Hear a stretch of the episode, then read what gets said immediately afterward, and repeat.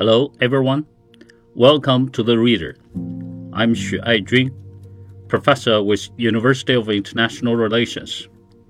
What I'm going to read for you today is selected from the speech by President Xi Jinping at the conference marking the 50th anniversary of the restoration of the lawful seat of the People's Republic of China in the United Nations on October 25, 2021. The tide of the times is mighty. Those who follow it will prosper, while those who resist it will perish. Over the past 50 years, in spite of times of trouble and turmoil, the world has remained stable as a whole, thanks to the concerted efforts of the peoples of all countries. The global economy has grown rapidly, and innovations in science and technology have continued to open new ground. A large number of developing countries have grown stronger. Over a billion people have emerged from poverty, and several billion are moving towards modernization.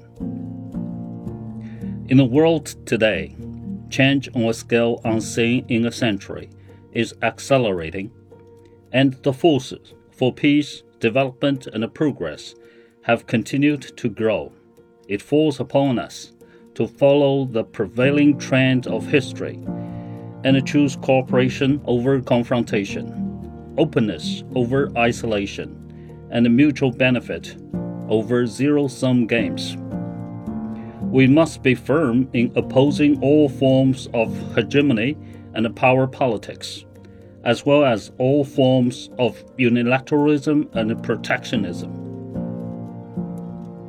We should vigorously advocate peace, development, equity, justice, democracy, and freedom, which are common values of humanity, and work together to provide the right philosophy for building a better world.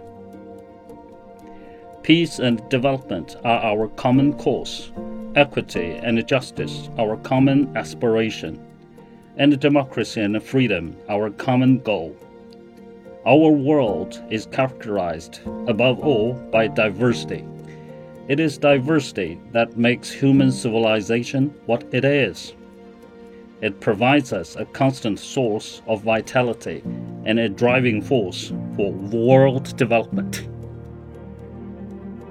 As Liu Kai of the Qing dynasty said, only by learning from hundred schools of thoughts and drawing on their strengths can one develop and establish one's own distinct style. No civilization in the world is superior to others. Every civilization is special and unique to its own region. Civilizations can achieve harmony only through communication and can make progress only through harmonization.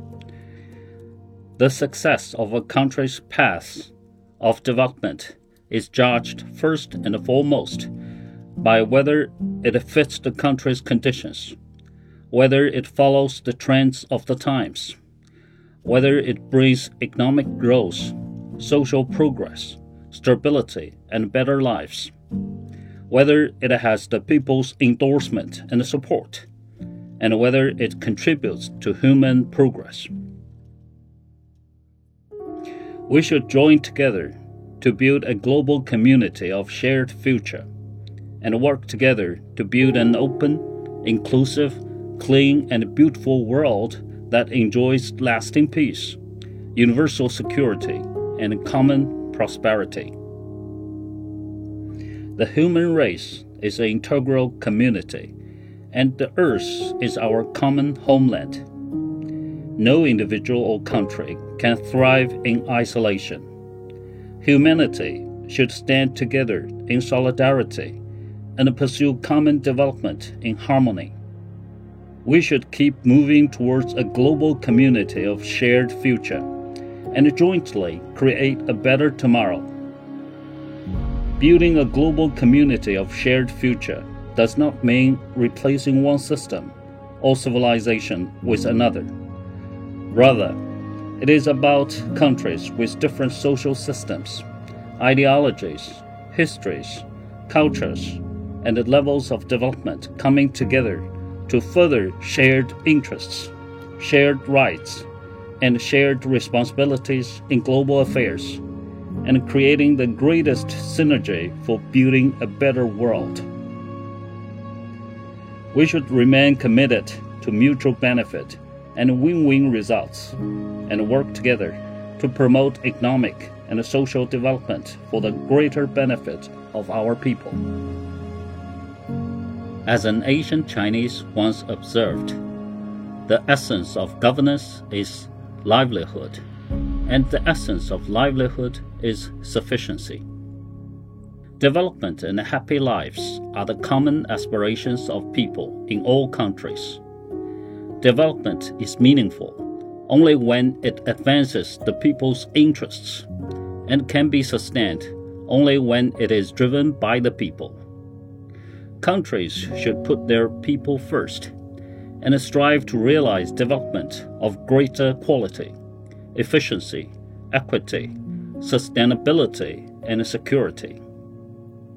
It is important to resolve the problem of imbalanced and insufficient development and make development more coordinated and inclusive. It is also important to strengthen the people's capacity for development, foster an environment where everyone takes part and has a share, and create a dynamic where the outcome of development benefits every person in every country in a fair way. Not long ago, at the 76th session of the UN General Assembly, I proposed a global development initiative in the hope that countries will work together to overcome the impact of COVID 19, accelerate implementation of the 2030 Agenda for Sustainable Development, and build a global community of shared development. We should step up cooperation and work together to address the global challenges and issues facing humanity. The international community is confronted by regional disputes as well as global issues such as terrorism, climate change, cybersecurity, and biosecurity. Only with more inclusive global governance, more effective multilateral mechanisms, and more active regional cooperation can these issues be addressed effectively? Climate change is nature's warning to humanity. Countries need to take concrete actions to protect Mother Nature. We need to encourage green recovery, green production, and green consumption, promote healthy and positive lifestyles, foster harmony between humanity and nature protect the eco environment, and make it an inexhaustible source of sustainable development. We should resolutely uphold the authority and sanctity of the UN and work together to practice true multilateralism. Building a global community of shared future requires a strong UN and calls for reform and improvement of the global governance system Countries should uphold the international system with the UN at its core. The international order underpinned by international law and the basic norms of international relations based on the purposes and principles of the UN Charter. International rules can only be made by the 193 UN member states together and are not decided by any individual country or by power blocks.